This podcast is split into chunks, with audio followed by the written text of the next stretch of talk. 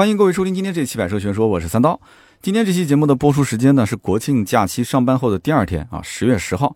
今天节目可能稍微播的有点晚啊，白天事情比较多，录音呢稍微放到大概晚上六点钟左右，更新时间呢应该是在七点到八点。那么国庆假期上班之前，我发了一条朋友圈啊，我说。这个假期啊，真的是很过瘾，因为我长途自驾了一趟，真希望这个假期的时间再长一些啊。结果呢，很多人在下面评论说：“你不要忘了，你是老板啊，你假期也要给员工发工资的。”哈，后来我想想，对啊，好像是这么回事。但是真的放假还是很爽。那么今天上完班之后，明天礼拜天又是可以放一天假，大家很开心，是吧？那么这次呢，节后我也是安排了很多的一些新车的试驾。北京车展结束之后，很多的一些新车呢，包括展车啊、试驾车，陆陆续续也都到位了。那么往后的几期节目呢，我也会跟大家聊一聊近期我去试驾一些新车型的啊相关感受。那么今天这期节目呢，跟大家先分享一下。那么这一次自驾一千七百多公里，从南京到浙江的丽水，然后再到浙江的这个舟山啊。上期节目其实浙江。丽水的丽读错了，还有人提醒我，非常感谢啊，应该是丽水啊，从丽水到浙江的舟山，最后一路开了五百多公里，然后一趟头开回南京。我对于我的这一台奔驰 C 的一些驾驶感受，以前呢，我其实聊过我这台车，应该只有一期节目，然后其他的呢，都是零零碎碎在其他就是比方说说相应的一些竞品车型的时候提到一下我对于自己这台车的驾驶感受。但是呢，这车子大家也很清楚。买了五年多了，对吧？基本上没怎么开。那么直到这次自驾游之前，我的表显的公里数才两万八千多公里啊！你想想看，二零一五年买的车，现在已经五年多了。那么这一趟自驾游呢，直接就把我的总里程数啊，从两万八终于开到了三万以上，我很开心。为什么呢？因为只有公里数多了，我才会觉得说这车差不多该卖了。如果说公里数一直徘徊在两万、三万这个。这个阶段，我我我是没有什么理由去卖它的啊，真的有点太亏了。那么说实话，这次开奔驰 C 跑长途自驾，我心里面一开始也是没有什么底。为什么呢？因为这车确实 之前也是有过不少毛病，特别是那个天窗漏水，啊，我就很怕说开到一半，结果呢，万一下场雨，结果第二天一早开的车子，发现不是左边漏水，就是右边晃啷晃啷的有水的声音。所以我的车子在开之前，呃，也不能说是为了这趟自驾吧，我也是找了很多的方法，要不然就是一年要通一次这个天窗的排水口，我就一怒之下直接买了一个，就万能的淘宝上啊，就买了一个叫天窗的这个封口，就是封条，大家不知道见过那个东西没有？就是它老是漏水，老是漏水，这个天窗本身又不怎么用，所以呢就把天窗的周围的那一圈我直接给它封上了啊！有人说你怎么这么傻？你封上之后，你的天窗不就不能用了吗？而且最关键就是，呃，奔驰 C 它是有自动感应的大灯，自动感应的一个装置在上方，所以呢，这个车子在某些特定的条件下，它受到了感应，它就会天窗自动打开。当时我在去做这个封条的时候，修理厂的朋友跟我关系都挺好，他说这个我真不建议你去封它，你大不了就一年你抽个时间过来去通一下，反正也不收你钱。哎呀，我说真的太烦了，因为你不知道它什么时候会漏水，而且漏了水之后呢，上面的那个就是那个顶啊，顶棚的位置，它会有那个水渍。所以我就心里面很不舒服，反正天窗也不用，对吧？这个条子随时不用，把它随时都可以撕掉，所以我也不管它什么这个万一要是自动打开啊什么的，我就把它给封上了。结果好巧不巧，封上的第三天，我们家女儿那天也不知道怎么回事，这么多年了，我女儿从来没碰过我的天窗，结果就那一天我下楼拿车的时候，发现天窗竟然是开着的，还好它不是前后开的，它是翘了起来。然后后来我就问我媳妇儿，她说那天女儿在后排的时候又是蹦又是跳的，然后直接用手抠了一下天窗，天窗的那个就可能升起来了，那对吧？不知者无过呢，你也不能说他，只能跟女儿说，哎呀，宝贝儿，你下次一定要记得啊，就是顶上的那一圈的按键你千万不能按，只能是这么说。所以就这么巧的事情。那么这台车呢，说实话，为什么心里没有底呢？啊，天窗这个事就不说了。那么一方面是因为这车的车龄啊已经是五年多的车龄了，其实。它有很多的部件啊，就是易损件该更换了。我心里面也很清楚，我主要是怕什么呢？其他都不怕，我主要就是怕它的这个电瓶啊，蓄电池在半路上，它万一要是掉链子啊，打火打不着，这就很麻烦了，对不对？你去哪边去买电瓶呢？就算你买到的话，在外地，这个价格你也没得谈，是不是？你想上网买那也不现实。所以呢，大家知道一个车的电瓶啊，它一般情况下三到四年更换一次，这都是很正常的，对吧？那么这一台奔驰 C 因为它是有发动机启停功能，所以呢它用的是 AGM 电瓶。我曾经跟大家也说过啊，就是这种因为有发动机启停嘛，所以是强化的电瓶。那么这种 AGM 电瓶的使用寿命呢，相对来讲长一点，而且我的使用的这个次数也不是很频繁，所以呢用个五六年问题应该不大。但是呢就在自驾游的前几天啊，我的威马 EX 五的小电瓶突然没电了。这就导致我又开始慌了，因为这可能冥冥之中就是天意啊，他就是在提醒我，哎，三刀啊，你虽然不开 EX 五，但是你要去关注一下你的奔驰 C 那个电瓶是不是有问题啊？有的时候真的天意不可违，知道吗？然后呢，最可怕的一点是什么？就是在我出发的那一天的上午，第一次打火的时候啊，我行李呀什么都放好了，媳妇儿跟女儿都在车上，我第一次打火竟然没打着，但是我按那个一键启动的按键可能按的比较快，就听到哒嘎嘎嘎。嘎嘎嘎，就响了几声，哎，他没打着，没打着，所以我就有点慌了。我心想，这基本上只要打不着火，百分之九十九肯定是电瓶的问题嘛。结果第二次我再打，哎，打着了，而且打着的那个过程比较干脆啊，也没有什么拖泥带水的。然后我还是不太相信，我把它给又熄火，熄完火之后呢，再打一次啊，又打着了。所以呢，这次自驾游出发之前，其实我的心里是有点不安的。但是呢，箭在弦上是不得不发，对吧？所以只能是咬着牙出发。那么路上呢，你要真的遇到了这个电瓶的问题，那怎么办呢？那肯定是不管是要多少钱啊，正常的一个 AGM 电瓶一千五、一千八上下，他就是跟我要两千，他就是跟我要三千，那我肯定也是咬着牙要上啊，因为你不能耽误行程，对不对？那无非就是钱包受点罪嘛。那么最后一路下来还不错啊，一点问题都没有啊。看来这个车啊。还是得要多开一开，要不然的话，车子呢都是放坏的。那么这一次的长途自驾呢，我还担心一个什么问题，就是它的轮胎的老化以及它的刹车盘的一个磨损问题。所以呢，在临出发的前几天啊，我特意把车洗了一下，然后同时呢，让呃洗车店也是维修厂的老板带我去检查了一下，主要就是看它的刹车的盘片，还有就是轮胎的老化情况。那么检查完之后呢，跟我讲就是说基本上没什么问题啊，这一趟长途。我说大概在两千公里左右啊，问题不大。但是回来之后基本上都要进行更换了。那么我也很清楚，因为毕竟年份公里数也都差不多到这个位置了，对吧？那我金牛刀虽然知道这一天早晚要来，但是呢，算了一下这个里面的账，这个一更换那就又是几千块钱没了，这心里面都在滴血，你知道吗？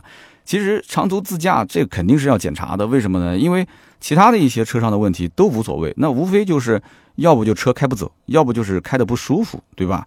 但是这两个问题，就轮胎的老化，包括刹车盘的磨损的问题，这两个问题如果是不检查的话，我相信在自驾的路上，一旦要是出现提醒，或者说你自己在中途当中发现刹车可能不能再用了，或者说出现了一些相关的异响也好，制动行程变长也好，车辆抖动也好，包括轮胎，你别说是爆胎了，哪怕就是鼓包了，我相信没有人敢再开了吧，就这很耽误事情。所以出发之前肯定是要把这两样东西全部给检查好。那么提到这个关于刹车呢，我说一件最近刚刚发生的事。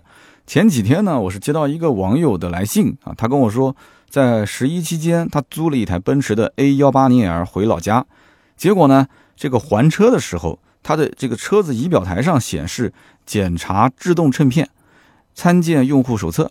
他说他自己是绝对没有暴力驾驶，也没有任何的刮碰，但是呢，租车公司的人跟他说，这就是由于他的操作不当导致的车辆损坏。所以要承担这个相关的赔偿和修理的费用，那么要承担这个修理期间的租金以及修理费用的百分之五十作为车辆的加速折旧费。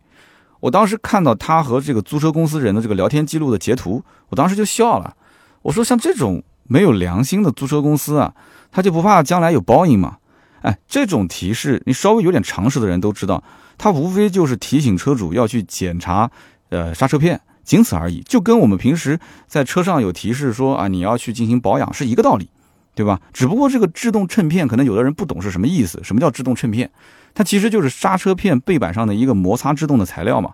换句话讲，就是刹车片的一个小衬片。这本身就是一个损耗品啊，用来就是提醒你啊，这个刹车片啊，你要去检查了，还不一定是一定要更换，就是你要去检查，该更换就更换。而且奔驰 A 级好像这个是个通病，就是它的这个报警是比较敏感的。很多的客户买回来，其实没有开多久，他就报警了。有的开三千公里、四千公里，他就报警了。怎么可能刹车盘片三千、四千公里就需要去检查、需要去去更换呢？所以正常情况下都是去 4S 店查一下，如果没有问题呢，那就正常消除这个提示；如果有问题，磨损过多，那该换就换，对吧？问题也不大。所以呢，这个租赁车辆的公司，它难道说连损耗品这种损耗件，它都需要客户进行承担吗？所以就插个题外话啊，正好是十一期间接到的一封这个邮件。但是不管怎么说，我们觉得作为一个司机来讲的话，对于自己这个车辆的刹车系统的正常检查，应该是自己稍微要具备一点常识啊。你不能完全去依赖说车辆自带的一些磨损提醒的功能。大家其实要养成个习惯啊，就开到一定的公里数、一定的年限之后，平时没事出门之前，你就蹲下来看一看，看一看自己的这个刹车片的磨损情况。这个网上有非常非常多的教程啊，你什么抖音啊、什么什么快手啊这些地方，你随便搜一搜，对吧？如果都没有的话，什么今日头条啊，或者各种新闻类的网站、百度啊，你搜一下，一分钟保证能教会你啊，怎么去看自己的刹车的这个刹车片到底磨损到什么程度，该不该更换，没有任何的难度，很简单。就是你不想学而已，你想学看一下就都知道了。那么虽然说我平时经常吐槽啊，说自己的这个奔驰 C 啊怎么怎么怎么不好，其实它确实是有很多的返修的一些故障。但是呢，实际上这个车开起来感受没有那么糟糕，就你真开起来没有出问题的时候，它是没那么糟糕的。这台车它的整个设计的取向就是偏舒适一些啊，然后呢装潢的好一点，豪华一点，整个车内的设计你就放到今天来看，肯定是不过时的。这无非呢，就是屏幕稍微小一点啊，车机的系统呢稍微弱智一点，对吧？那开起来其实包括坐起来，车内的 NVH 还是不错的。但是这一次跑长途，你要是静下心来去感受开车的过程中啊，你静心啊，后排呢这个老婆孩子都睡了，哎，你会发现就有那种细微的嗖嗖嗖嗖嗖嗖嗖嗖，就是这种小风的风声，真的就是这个声音，就是小风声，它从这个门缝里面会挤进来。那我开了那么多的车子。说实话，这个该有风噪有风噪啊，该有胎噪有胎噪，都都正常的。但这个风声是是怎么回事呢？所以我就当时怀疑是不是就是这个门啊哪个地方漏风，对吧？之前有人还在吐槽说，哎呀，这个威马的脚底漏风。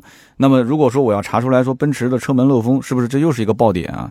后来呢，我就用手啊从上到下我探了一圈，我也没发现是哪里漏风。但这个声音呢时有时无，它一直都在。那么这台车呢，其实还有一个是什么呢？就是悬挂比较硬。那不仅我开车的人感觉它的悬挂硬邦邦的，就是坐车的人，不管是坐前排也好，还是坐后排也好，乘客也是同样的感受。那么前几天我是带我媳妇儿的表哥啊出门办事情，他表哥坐在我车上，第一次坐在我的车啊，然后跟我说，说这个奔驰感觉坐着好像还没有我的那个现代舒服呢，说这个怎么感觉硬邦邦的？那其实我也不知道该怎么解释，我只能说，那这个奔驰就是这样啊，对不对？你想我这车。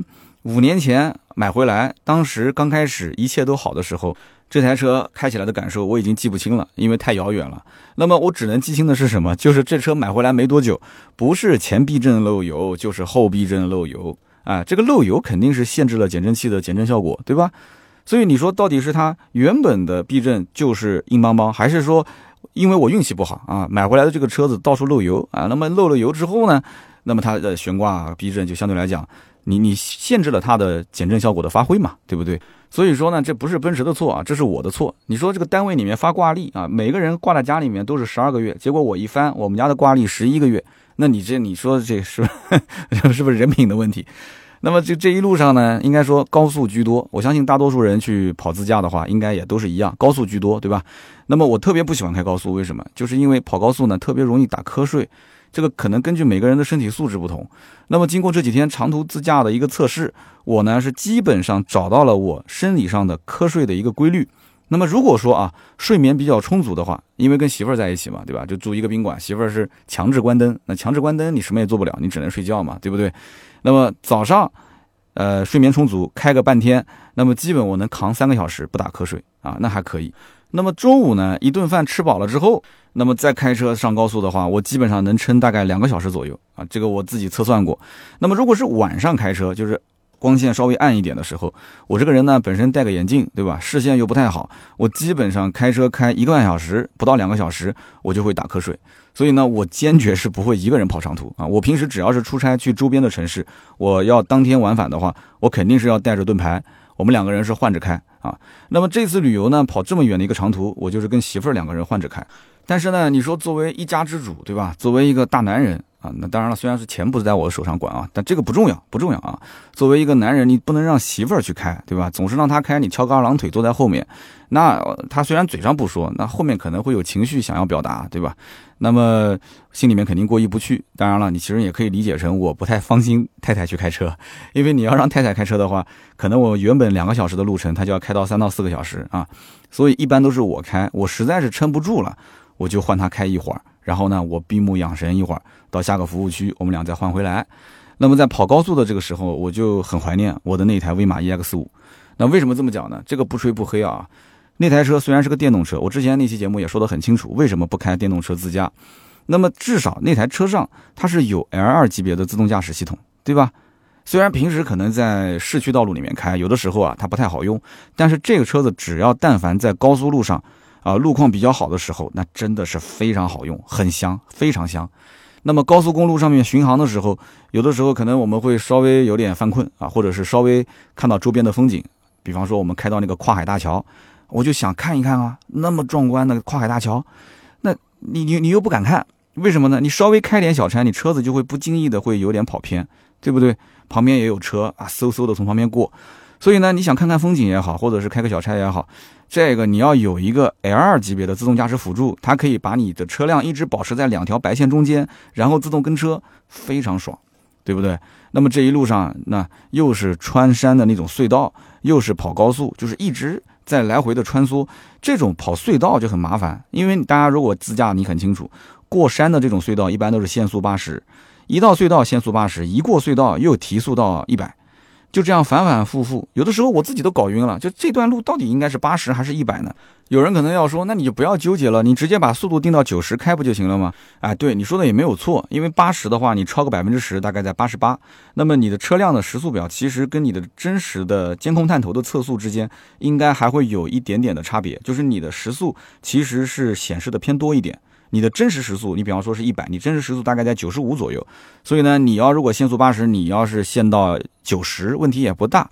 但是如果说我就想它到了八十的时候，我开个八十八；到了一百的时候，我开到一百一，我就想这样，那怎么办呢？它没有办法，所以你要一直盯着旁边的这个限速的这个标识。但是威马 EX 五它就有这个道路交通标识的一个识别。所以呢，边上限速是多少？你的仪表台上面就会一直会有显示一个小红圈，然后里面告诉你这一段路限速是多少。哎，这不就很方便吗？那有人可能会讲了，说那你的手机的导航上不是也会有吗？对，手机，那我用的是百度导航。那么手机导航上面它会有相应的提醒，它在屏幕的左侧，它会有一个你的车速，对吧？你如果不超速的话，是个蓝色的标记；你如果要是超速的话，它的这个圈圈和里面的字就会变成红色。但是有的时候你就是想压着这个限速来，对不对？你比方说我要开到限速一百，那我开一百一，你稍微超一点点，它的导航地图的这个圈圈和里面的时速就变成红色。好，你说我不管它，那你不管它，到了下一段路段变成限速八十，它仍然还是红色，对吧？那你一直不管，你一直不管，你就等着罚单嘛，对不对？所以你要让它一直保持蓝色的话，你就必须是在它的规定限速以下，一点都不能超啊。我们刚刚说了，超个百分之十，其实规定是不会有处罚的嘛。所以这样的话不超速，然后遇到下一个限速路段，你又一直降，你也不知道降到多少，然后等到屏幕恢复成蓝色，啊就很麻烦。而且你老是用眼睛去瞟手机，你手机支架在侧面嘛，所以看的也不是特别的舒服啊，也会有一定的风险。那么所以呢，大家在喷电动车的同时，你是不是也忘了这么一点？就是电动车实际上十五万以上的版本，大家在市面上去看一看，基本上都是配备了 L2 级别的自动驾驶辅助啊，就我刚刚讲的这些功能都有。但是你在燃油车的这个区域里面啊，十五万到二十万这个区间，那么配备的不是特别的多。你看现在啊，我前段时间说的索纳塔时代，它还不错，哎，它就配备了这个功能。但是你知道索纳塔、现代、韩国车，它是一向是以配置比较高、价格比较低来去抢市场的。但是你再往上看啊，看看一些什么雅阁、凯美瑞啊，再往上看，你看到一些啊，包括什么大众的车啊，那你可能得二十万往上跑，你才能配到这些配置，就 L2 级别的自动驾驶。那为什么它就这么的抠抠缩缩呢？对不对？豪华品牌就更不用提了，豪华品牌基本上顶配或者是次顶配才会给你这一套 L2 级别的自动驾驶。实际上长途自驾，如果说有车道保持，再加上 ACC 自适应巡航系统，真的是非常非常省心啊！可惜我的这个奔驰 C 上面没有啊，我的车上有什么呢？我只有定速巡航，还有主动刹车。那么主动刹车那是非常紧急的情况，你车速非常快，然后跟前车距离又很近，你又不踩刹车，它会帮你去主动踩一脚。这个呢，在这一次自驾里面，我是应该遇到过一次啊，其他的时候都没有遇到过。那么车道偏离预警、盲区监测这些都没有。那么我刚刚讲的有定速巡航，定速巡航这个怎么用呢？说实话，因为我开惯了这个威马，所以我就希望它能稍微智能一点。但是定速巡航它是不智能的，它就是把你锁定在一个固定的时速，就这么简单。所以呢，我就想出了一个叫做人肉自适应巡航状态啊。什么叫做人肉自适应巡航呢？跟大家介绍一下啊，就是比方说这段路限速是一百二。啊，我把这个定速巡航开到一百二十公里每小时，好，锁定，车子开始自动开，你不用踩油门了。那么这个时候，如果前方道路相对来讲比较的拥挤啊，不能说是拥堵，就车子比较多了。这个时候呢，你要不就是不减速，然后变道超车，要不呢前面可能不太方便去超车，那你肯定是要踩一脚刹车。那不太方便超，你踩刹车，你就肯定解除定速巡航了嘛。哎，我就不这么操作，我怎么操作呢？我一看，哦，前面的车子比较多，我不太好变道。这个时候呢，我就用拨杆把速度降到我默认它大概前面的车速应该在一百，因为你的陆陆续续往前靠近的时候，老司机基本能算得出前面的车速大概是多少。我降到一百，我降到一百的时候，我发现车子还在往前车这个位置靠近，那我就降到九十。哎，降到跟前车的距离基本上保持一致，不怎么变的情况下，那其实就是前车的车速嘛。那么我就不变道，我就一直跟到它后面。这个时候车速会降下来，还是保持在一个巡航的状态。所以这就是我刚刚说的叫人肉自适应巡航状态。哎，大家也不要笑。那么这样操作的好处呢，当然就是不会中断它的定速巡航了，是吧？但是呢，坏处也非常的明显啊，那就是它在这个减速的那一瞬间，它会有一个明显的顿挫啊，这就是奔驰在整个的逻辑方面啊设计的是不太合理的。然后呢，你持续减速的过程当中啊，因为你脚底下没有踩刹车，它就会你会感觉就整个车有一种拖拽感，就这个拖拽感会非常的明显，就不是很舒服。但是我就懒嘛，我就不想踩刹车解除巡航，然后再加速，到了前面路况比较好的时候再开启巡航，我就比较懒，又不能超车，那怎么办呢？我就直接减速，啊，这就是人肉定速巡航，人肉自适应巡航。那么我在长途自驾的时候呢，呃，开着开着开着，大家都很舒服嘛，对吧？所以后排呢就老婆孩子都睡了，两个人呢又斜着个身子，歪着个脚啊，我看着也很别扭，所以他们睡的肯定也不舒服嘛。所以这个时候我的心里面真的是觉得。如果说自驾游的频次再高那么一丢丢啊，周末自驾对吧？这次自驾我也有经验了，哎，你这个会上瘾啊，真的，自驾要稍微多了，我是不是应该要换一台 MPV 来改善一下生活，对吧？哎，你想，反正这个奔驰 C 平时也不怎么开，哎，你偶尔一次出门，基本上也都是全家一起啊，一家三口出门，MPV 毕竟这个二排两个独立座椅啊，对不对？然后你要如果再放倒一下，那就跟头等舱一样，哎，睡得就可舒服了。这个不能再想了，再想可能就要去店里面刷卡了。那么现在唯一阻碍我们家去买 MPV 的问题呢？啊，我是把这个问题推到我媳妇身上，就是我的媳妇不愿意开大车，啊，平时你说她偶尔也要出门办个事，威马呢是跟着我开，她也不愿意开，那就是开奔驰。那奔驰的话，她觉得她能接受的极限，一个车的大小就是这么大了，再大她肯定不会开了。他就喜欢小车，那么如果把奔驰 C 卖了，你去换一个 MPV 的话，那媳妇儿怎么都不会愿意的。那你说把我的威马卖了，电动车卖了肯定不值钱嘛？而且我觉得开的也挺好的，对吧？又省钱又省心，那就两边都为难了嘛，对不对？你不能再买第三辆车，我们又不是北京的车评人，家里面车库里那么多车，对不对？我们南京这边呢，还是讲究这个这个小日子过着舒服就行了。所以呢，这个思想工作呢，我可能还得花点时间去做啊。那我要如果说服我老婆去买 MPV 的话，我肯定是需要把我女儿给搬出来，跟她说啊，你看我们出去对吧？那孩子动不动就睡觉，不舒服，对不对？你睡得也不舒服啊。你们两个人，你看两个独立座椅，要带她去感受。所以我就决定有机会啊，带他去 4S 店去感受一下。包括呢，如果说有一个，比方说 MPV 的在南京当地的试驾活动。我就可以把媳妇儿给带着一起去试啊！我觉得厂家应该也是愿意的啊，这肯定是一个 这个这个潜在客户嘛，对不对？哪怕就是媳妇儿的费用我自己承担也没有任何问题。那么我十一回来，在制作这期节目之前，我还做过一期这个广汽传祺 M 八的啊一个抖音的短视频。那么我和当时一线的广汽传祺的一线销售啊就聊了一下。那么跟他聊聊什么呢？就是说现在这车大概卖的怎么样？然后跟以前老款之间啊有什么差别？目前店里面是二零二一款 M 八新款，十五张订单啊，这个具体哪个城市哪家店就不说了啊，十五张订单，一线城市啊，那么其中十一张呢是领袖版，它现在名字换了嘛，啊，以前叫领航版，现在叫领袖版啊。领航，他这个觉得可能领航当个这个船长，他觉得不不太霸气啊，他要当领袖，有点飘了。我感觉这个广汽传祺有点飘。然后呢，其中另外四张订单呢是大师版，这个跟大家说一下，就广汽传祺这个车呢，大师版比领袖版多了一套比较夸张的包围，领袖版呢是横横条的这种啊前进气格栅，那这个大师版呢就是竖条的。啊，其实都是在仿这个埃尔法。那么有了这一套包围之后呢，整体的这个外形看上去呢，就比原来的版本啊稍微的霸气一些。然后加上四个电镀轮毂，再加一个专属的车标，哎，贵多少钱呢？贵两万块。就连销售自己都说，这个真的是有钱人就不差这一点钱。其实配置上来讲的话，一模一样的情况下，贵两万就多那么多，你愿意吗？你说我不愿意啊？你说你不愿意，你到店里面看完之后，我告诉你，你还是会说那个大师版好香啊。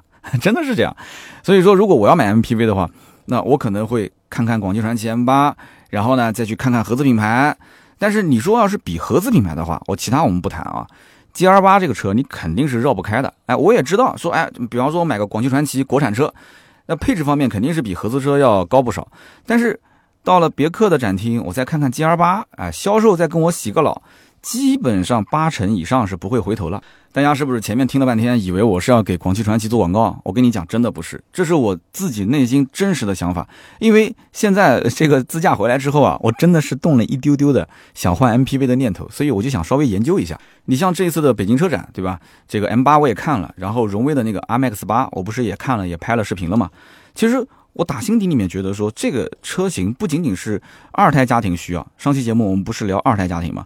你像我们这种，就算是一胎家庭啊，一家三口人出门，其实后排两个独立座椅，那也是很舒服的，对不对？所以说，但凡是自驾游的次数啊，频率比较高，我觉得都是可以考虑 MPV 的车型。而且特别像我们家这种，平时重点用一辆车，第二辆车基本上也不怎么开，只要是一开，那么就是一家几口人同时出行的这种状况，那基本上这种二排独立座椅的 MPV 是完完全全可以考虑的。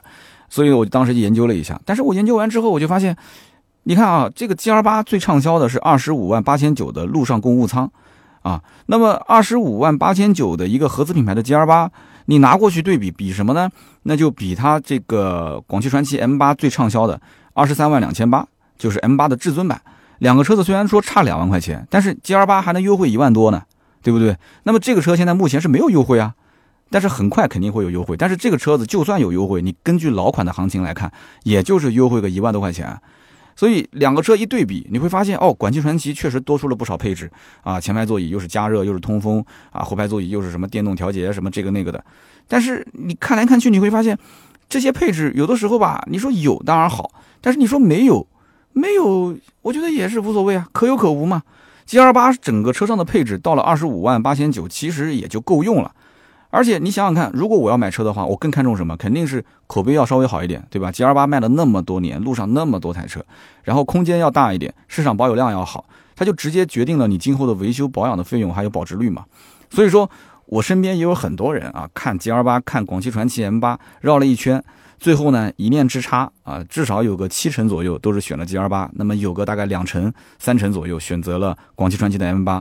M 八其实给消费者，我觉得还是差那么一点点，就是无法拒绝购买的理由。那我觉得呢，其实有一个方法啊，至少从我的角度来讲，你只要厂家用了这个方法，我应该讲是无法拒绝的，那就是把 L 级别的自动驾驶系统直接下放到最畅销的那几个配置上。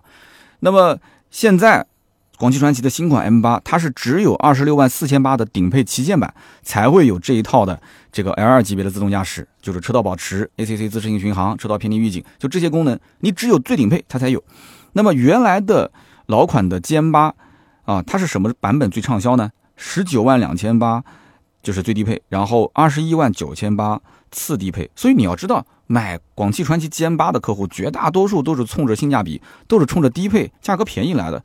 那么现在的新款的 M 八就目前的订单情况来看的话，是二十一万九千八的尊贵和二十三万两千八的至尊这两个版本订单是比较多的。好，我们能不能理解说，哎，是不是消费者现在的整体预算买 GM 八比以前要多了？根本就不是嘛，是因为现在这个阶段下单的都是尝鲜的客户，他对价格不是很敏感，他只会去拿现在的新款跟老款去做对比，他会发现说，哎，二十一万九千八跟二十三万两千八这两个版本跟以前的老款来比，是多了很多的配置啊，又是全液晶仪表，又是中控大屏，他就会觉得说，哎，好像很划算，价格又没有变，对不对？我就冲这几点多出来的配置，哪怕它没有什么优惠，我现在下手也是 OK 的。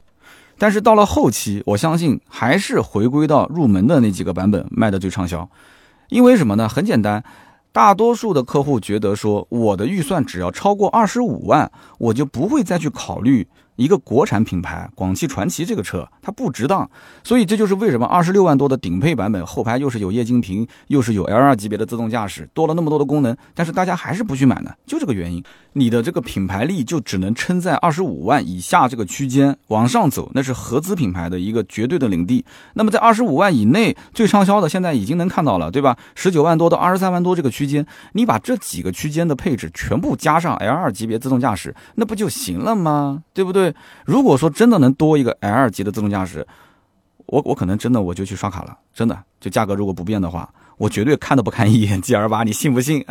你信不信？其实整个的长途自驾过程当中啊，我觉得所谓的这个车辆的什么性能啊有多强劲啊，没有太多的必要啊。就所谓的性能强劲，可能更多的是我们平时在市区开啊，可能你要需要超个车加个速啊，你对动力方面有要求。那么真正跑长途自驾，我最关心的是什么？是车辆的稳定性以及它的一个油耗的表现。大家想一想，这都是我切身利益嘛，对不对？它如果是不稳定，出点小毛小病的，在外地那就很麻烦了。那如果说油耗表现不好，那我不是在加油站，就是在去加油站的路上。所以长途自驾呢，都是在匆匆的赶路，时间很宝贵。那么动力好一些还是差一些？那无非就是市区超个车，或者是爬山路的时候，可能动力好一点有所体现。你真的上高速，它就是一个巡航的状态，没太大差别。但是呢，有一次啊，我从服务区加油站出来的时候，我就感觉我这个车啊，就缓速前行嘛，就是一个岔口要上高速嘛，他就听到咯噔咯噔咯噔咯噔，就左边啊一直在咯噔咯噔响。我当时心想坏了，那这种感觉就是什么呢？就相当于是轮胎没气了嘛。但是我回头一想，不应该啊！我的车如果是轮胎没有气，我胎压监测是有的，它肯定会有报警的这个小的一个这个故障码。那么我下了车就去检查嘛，结果检查来检查去，发现四个轮胎都是好的。那么四个轮胎都是好的呢，我就回头往路上看，我就发现刚刚开过来的那个路啊，它在小路上有一排像搓衣板一样的路面，不知道是大货车压的还是怎么回事，但它只是半幅路面。所以呢，它的左边半边开的过程中就会有嘎哒嘎哒嘎哒嘎哒的感觉，右边是正常的，所以我就以为是左边的轮子好像是出了问题，吓了我一跳。所以这不就是稳定性的问题吗？对不对？那老司机开过这个路面，应该都会下车去检查一下，因为他有这种路感嘛。那么你想在高速路上，在服务区遇到这种问题，那肯定是非常头疼的一件事情，耽误时间，而且钱包肯定是要受罪的嘛。那么这一次的自驾回到家，我的总里程数。终于是破了三万公里了。二零一五年六月份买的车，到今年大家算一算啊，五年零四个月，终于是破了三万公里。那么累计的里程数呢？呃，三万零五百多吧。那么平均油耗啊，看了一下，大概在九点一左右。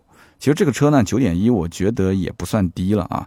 那么最后一趟从舟山一路开到南京，就这一趟头，一天开完，开了五百一十四公里，开了五个多小时。那么表显油耗。六点一升百公里，这个奔驰 C 不吹不黑啊，它的这个油耗显示还是比较精准的。那我这个车呢是幺八零 L 一点六 T 的发动机，那么就说明什么呢？就说明这车啊跑高速的油耗表现是非常不错的。但是平时如果是在市区的拥堵道路去开的话，它实际上油耗还是不低的。那么我这个车出发的时候是两万八千七百四十二公里，回来的时候是三万零五百一十六公里，累计跑了一千七百七十四公里。那么出发的时候呢，两格油，然后呢家里面大概开了有个三公里吧，到加油站加满，加满花了三百多块钱。然后在整趟行程当中，我的油箱大概还剩一半不到的时候，加过一次油，加了两百多块钱，都是两百小几，三百是三百二十六，就等于是一共加了五百多块钱。那么最后回到家，我的油箱还剩一半不到，所以大家想一想，这车应该讲跑高速啊，跑长途还是很省油。那么前两天我在讲电动车和燃油车跑高速的我的一些理解的时候，我看到有人在微博上给我私信啊，他说你说了半天，其实你不等于就是在变相的赞成增程式这个解决方案是最完美的吗？哎，我在微博我还给那个哥们儿发私信，我说我们从来没有说过我赞成增程式啊。我到今天为止，我都认为增程式不是一个最好的解决方案，因为你跑高速的时候还是用电啊，你没有用燃油啊，因为你没有吃到燃油车跑高速的最优的一个工况的这个红利嘛，对不对？你还是用燃油发电，然后用电来开嘛。增程式你要在市区里面代步来开的话，你如果能把电充满啊，或者说哪怕你不充电，你就是用油带着电来开，那么相对来讲你是比较省电，或者说比较省油，这我都可以理解。所以我不觉得它是一个最优的解决方案，但是我也没那么多时间跟那个哥们儿再来回的去讲解这些事情。那么节目里面我还是要表个态啊，我还是不看好增程式。我觉得燃油车 OK，跑高速多的话，燃油车肯定是 OK 的。那么你如果是限牌城市，你又要跑长途，你又需要牌照。那我觉得那就插混嘛，对不对？那平时如果市区代个步，不怎么跑长途的话，那就纯电，对吧？这就解决方案，我觉得都比增程要好，这是我的一些看法。那我相信他也是听友，也在听，也欢迎在我节目下方留言讨论。那么这一次呢，跑高速应该讲相对来讲很顺利啊，就是说来来回回基本上没有遇到太多的堵车的情况，还是比较顺利的。那么高速呢，全程又没有收费站。那对于我这样的一个金牛刀，真的是太开心了啊！这次自驾游应该说是非常的顺利。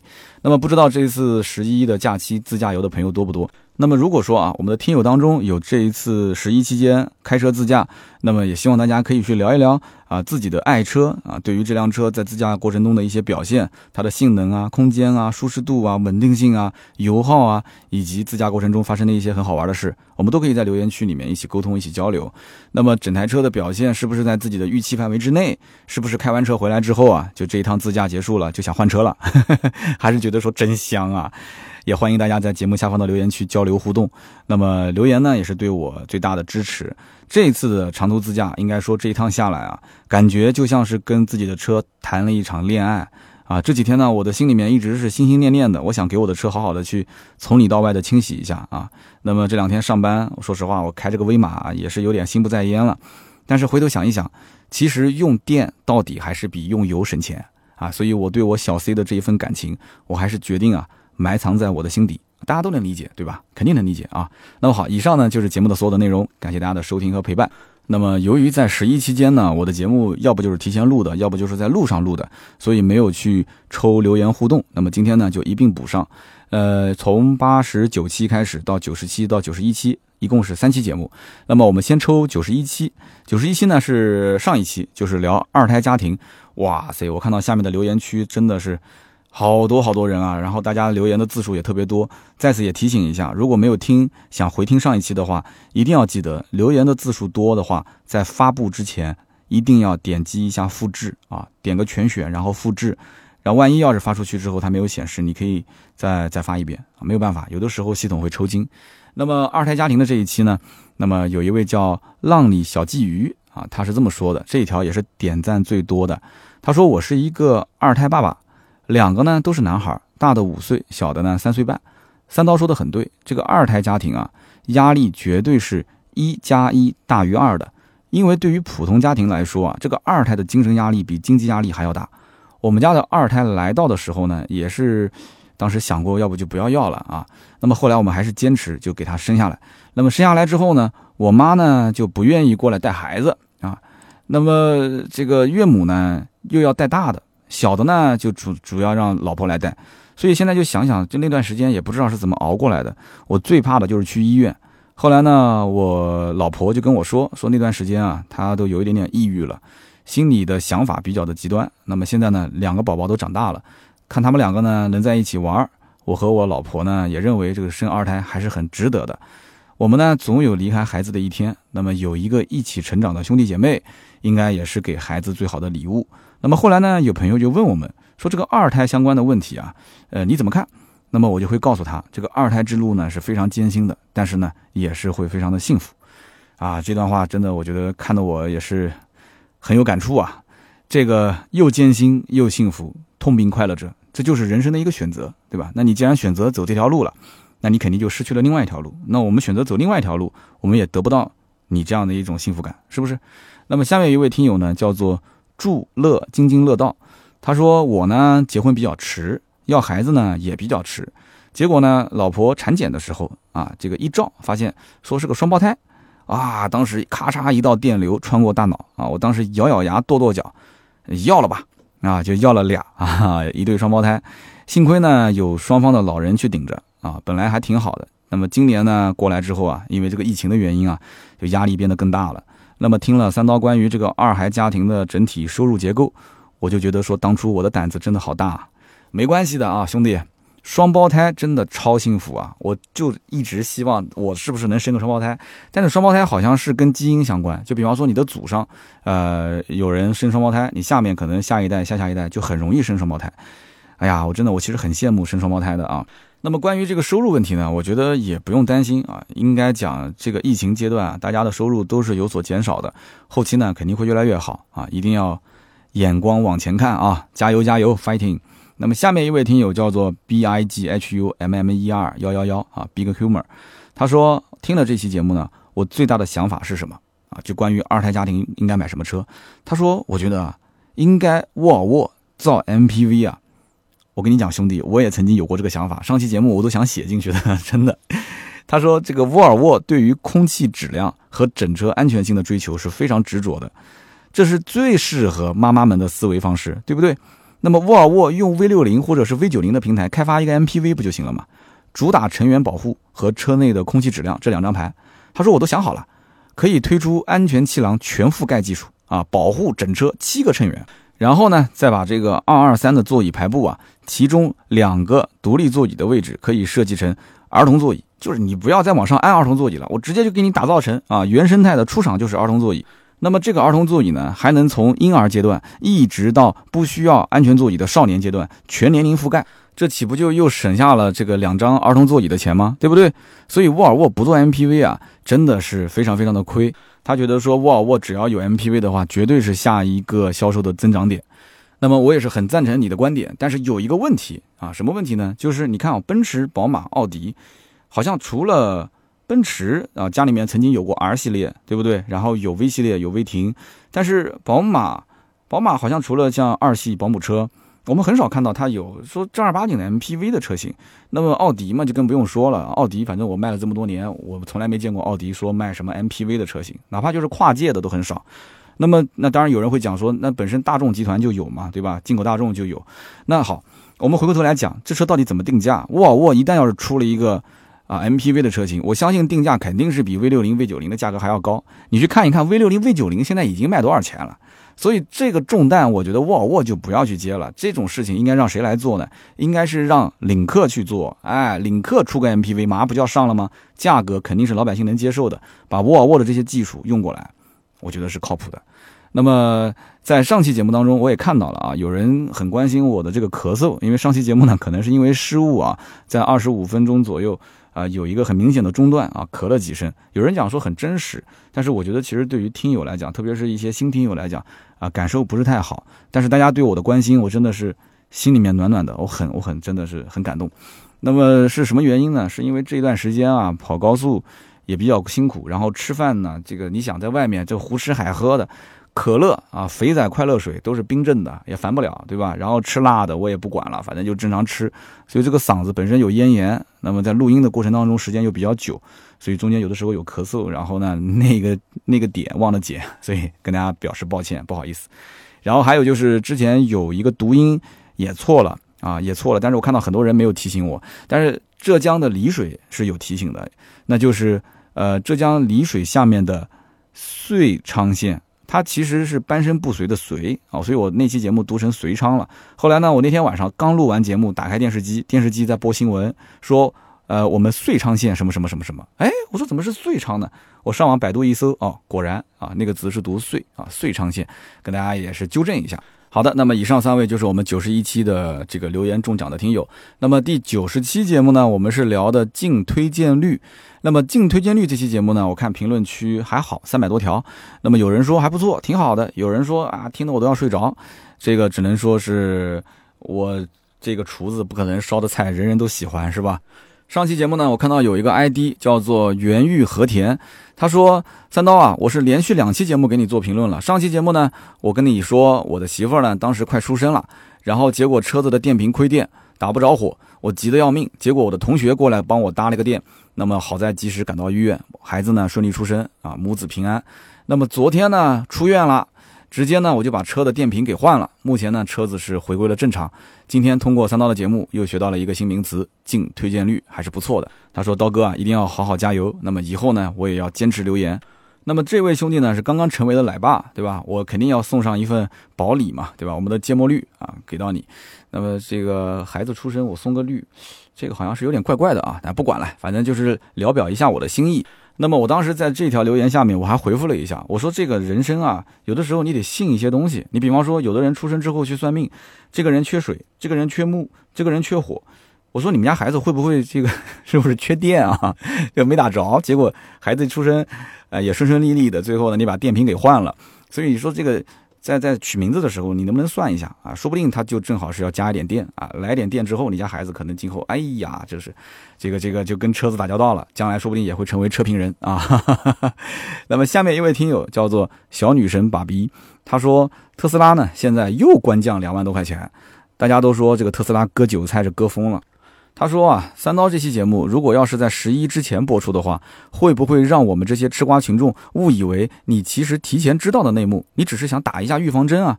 说三刀，你幸好没在十一之前啊发布这个节目，要不然你肯定被骂死。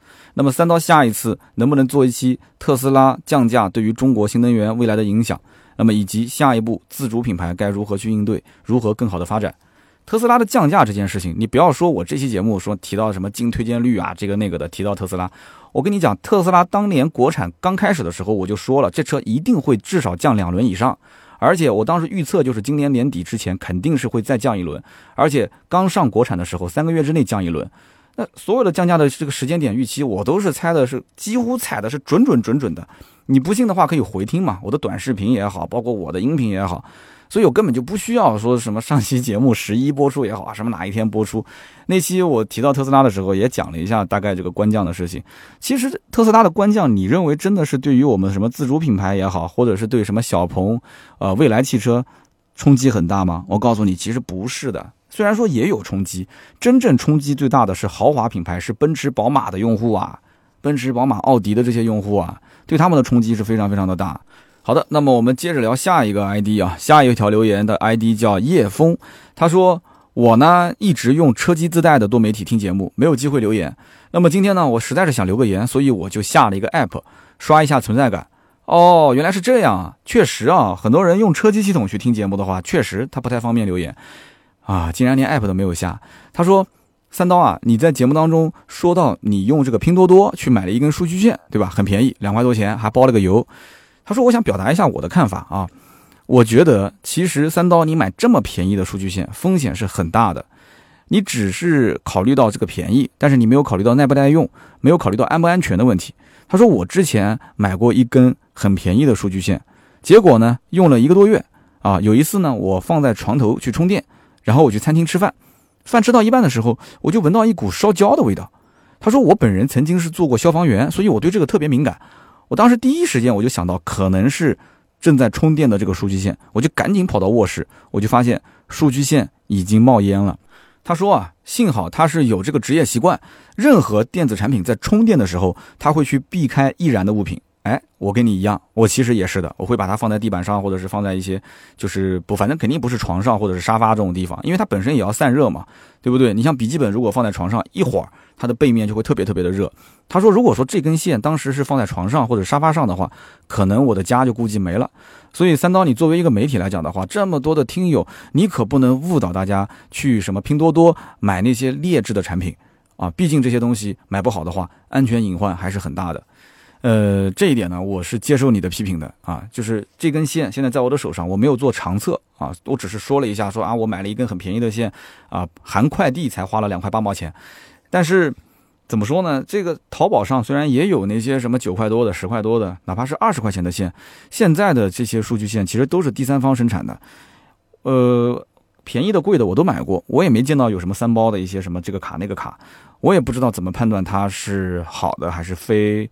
正常的，你说我不可能说买个苹果手机，我就只用苹果的原装线，对不对？我相信用苹果手机的可能，我不敢说百分之七十，至少五成以上，至少你会有那么一条到两条是非原装的线，对吧？那牌子的话，这五花八门，什么牌子都有。所以呢，这个提醒还是很重要的。所以谢谢你啊，非常感谢。那么这一位听友，那么在这一期净推荐率里面呢，大家也给我提了几点关于节目的意见。有人说，呃，这个节目你为什么不贴图呢？对吧？净推荐率这么多的一些数据，其实呢，是因为我们本身是有订阅号，可能我节目现在也不怎么去让大家去关注订阅号了，因为盾牌它会在我们的微信的朋友圈里面进行发布。但是我相信我的听友里面肯定有绝大部分的人是没有加我们的微信的。我们的每一期的音频都会有一个图文的推送，而且会发在盾牌的朋友圈。那么在这个朋友圈里面，你可以看到它所有的这些跟啊文章相关的这些数据的图片，或者说是我的实拍的一些图片。所以说要贴个两次，再贴音频又要去做图文，我觉得有点有点多余。音频绝大多数的听友还是以听声音为主啊，你说配着图片一起看，这种概率比较小。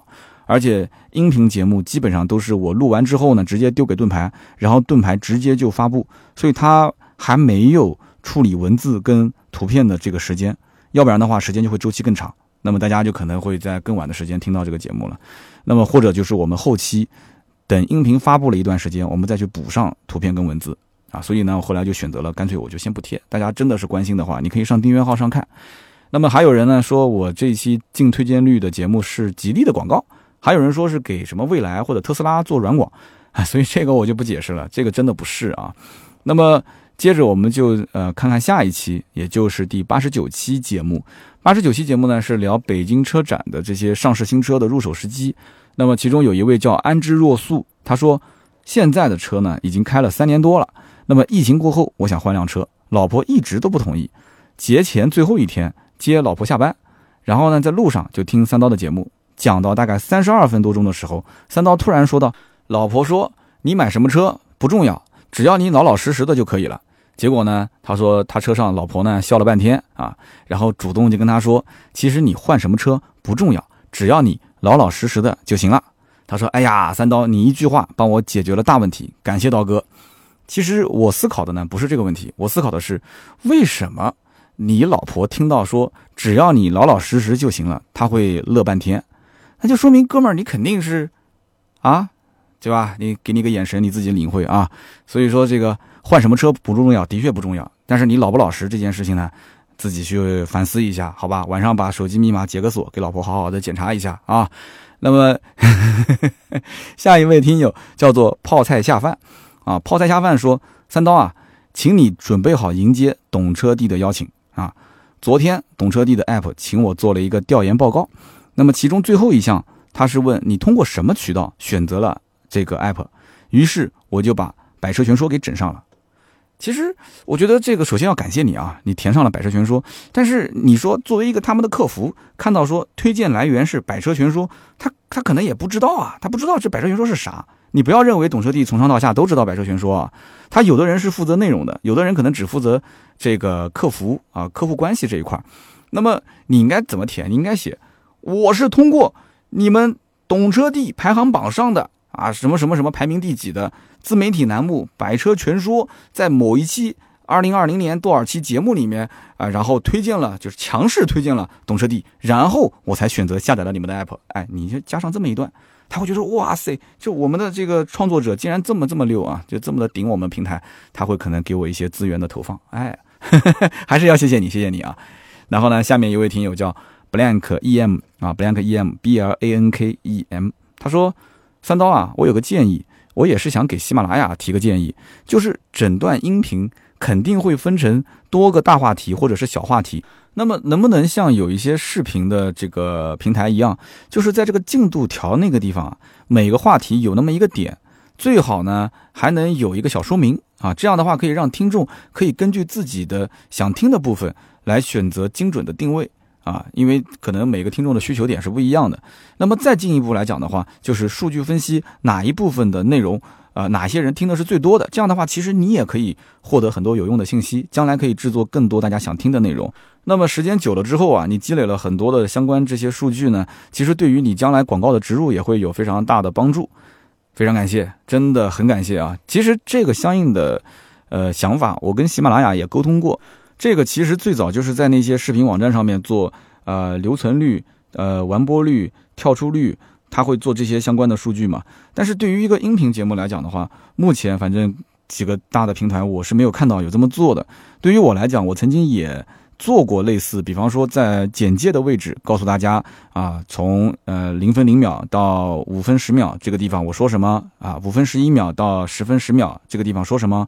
但是后来我就发现有什么问题呢？第一，我写稿子就是没有提纲的，我不是说先写个大提纲一二三四，然后再分成小提纲一二三四五六七，然后在里面一个一个去填，因为本身我的节目就像是聊天嘛，就跟大家唠唠家常，说说感受。所以呢，我我平时节目更多的是讲究一种语言的自然性，就跟大家去聊天，对吧？那么中间的逻辑可能有的时候偶尔会有些乱，甚至可能插话题插出去老远，然后再拉回来。但是如果我要把它的这个提纲列的是清清楚楚啊，旁枝末节写的很细，结果呢，我按照这个啊一点一点的往下走。我告诉你，这就成什么了？这就是我的特约节目。我的特约节目就是大标题、小标题，然后中间每一段清清楚楚的。那么最终出来是什么效果？其实你也清楚的，对吧？特约的，但是我不能老是说我的特约，大家多多支持我的特约，好不好？特约的节目呢，我近期也会去喜马拉雅跟他们去聊一下啊。这件事情确实还是蛮重要的啊。那么具体的，包括跟客户的沟通方式，包括给我一定的自由度，包括整个的一个策划和创意的形式，我希望以后有没有一种可能性啊，就是。比方说来了一个特约啊，我举个例子，比方说是这个呃奥迪的 A 六的特约，然后呢，我就把所有的我们听友当中啊，就大家对奥迪 A 六比较感兴趣的，以及就是一线的做奥迪的销售，我们拉到一个大群里面，然后我在群里面上来就给你甩个两百、三百、四百、六百，甚至一千的红包，反正这个钱我也有的赚，大家一起分。这个红包甩进来之后呢，你大家就配合我，首先做调研啊，就哪些话题是大家特别爱听的。然后呢，其次，大家可以提一些好的建议啊，比方说这个节目当中呢，你可以聊聊这个，你可以说说那个，那么我们一起来策划啊，就怎么去帮厂家把这个车子宣传的更溜一些啊，说的呢更顺一些。然后呢，甚至包括大家如果有一些什么好玩的梗啊，也可以丢给我啊，有一些什么反转的小剧情也可以说给我。然后车子的一些亮点，亮点嘛，我们就多说说，对吧？包括车的一些槽点，槽点你也可以提嘛。你比方说加到这个群里面，大家都是开奥迪 A 六的最新款，然后说，哎呀，我跟你说这车怎么怎么不好，那我们就规避。哎，我们关起门来，群里面怎么都可以说。厂家如果给了一个特约的费用，好了，那我们就规避。但是你也是在我的策划群里面，我上来咔咔咔就给你们送个大红包啊！但这个群里面，如果说有人讲说，那三刀送红包嘛，这个群我肯定要进啊。我们能不能有一定的相应的方法？就比方说，哎，我们一些资深的老听友。我们进来就是比较喜欢发表意见的，比较喜欢策划的，哎，我们进来，我们一起去去去玩这么一个事情，我觉得是靠谱的，对吧？大家肯定也不是在意说特约的节目就送几个啊两百块钱的手环，还是说抽几个什么芥末绿啊？大家其实不在意这些，更多的其实是一种参与感，这种是感觉是非常非常好的。这一点呢，我希望听听大家的意见，我们一起去想方法去把特约的节目能做的。更加的风生水起，好不好？那么以上就是今天节目所有的内容啊，大家应该听的还挺过瘾啊，听了一个小时。